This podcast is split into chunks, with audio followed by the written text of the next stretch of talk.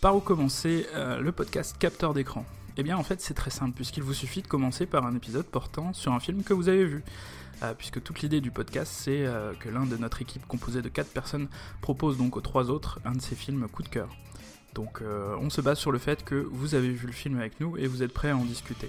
Donc forcément il y a du spoiler et il y a des révélations en tout genre. Donc n'hésitez pas à regarder un podcast portant sur un film que vous avez vu. Et euh, a priori ça devrait pas être trop difficile puisque forcément comme on parle de coup de cœur, on parle généralement de réalisateurs assez connus, euh, de films qui, euh, sans être des références, il y a forcément a priori un film que vous avez vu.